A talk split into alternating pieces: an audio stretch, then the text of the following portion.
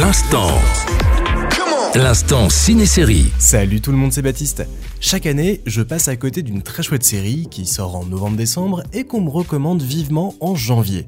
Ça n'aura pas encore loupé cette année avec Blue Eye Samurai, dispo sur Netflix. Que la lueur de cette braise me conduise jusqu'à ces hommes dont je suis en quête.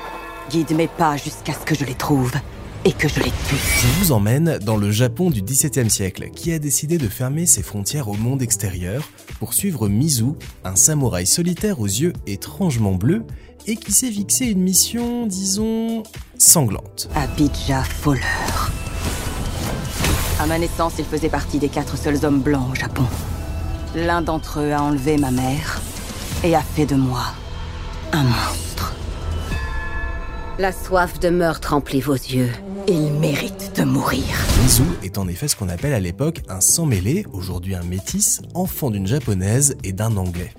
Bien décidé à se venger, Mizu va peu à peu rencontrer dans sa quête des compagnons de route pour l'aider et lui permettre peut-être de calmer la rage qui l'habite. Je me suis promis de me venger. Je n'ai pas le temps de m'embarrasser d'amour ou même d'amitié. Et surtout pas de faiblesse. Blue Eye Samurai est une magnifique série d'animation pour adultes qui m'a beaucoup plu pour son histoire d'une part, très bien écrite, pleine de mystères, de rebondissements et de la touche d'humour qu'il faut pour enrober le tout. Les personnages principaux et secondaires sont très bien écrits et l'histoire traite notamment de la place de la femme à l'époque pour un récit d'action féministe magistral. Selon la loi, la vengeance est un luxe réservé aux hommes. Les femmes, en revanche, doivent se montrer pragmatiques. J'ai vécu comme une captive ma vie entière. Si je meurs aujourd'hui, c'est en femme libre. D'autre part, pour son magnifique style graphique, une véritable bouffée d'air frais dans le paysage de l'animation qui mélange 2D et 3D dans la lignée de Spider-Man Into the Spider-Verse ou encore du Chapeauté 2.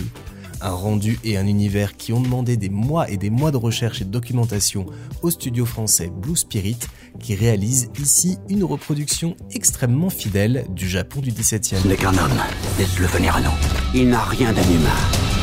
Tout ça mélangé fait qu'on oublie même par moments que c'est une série animée, tant la mise en scène et l'ambiance nous captivent. Bref, Blue Eye Samurai c'est un bijou, comme Arkane avant lui, et je ne peux que vous conseiller de vous jeter dessus dès que vous pourrez.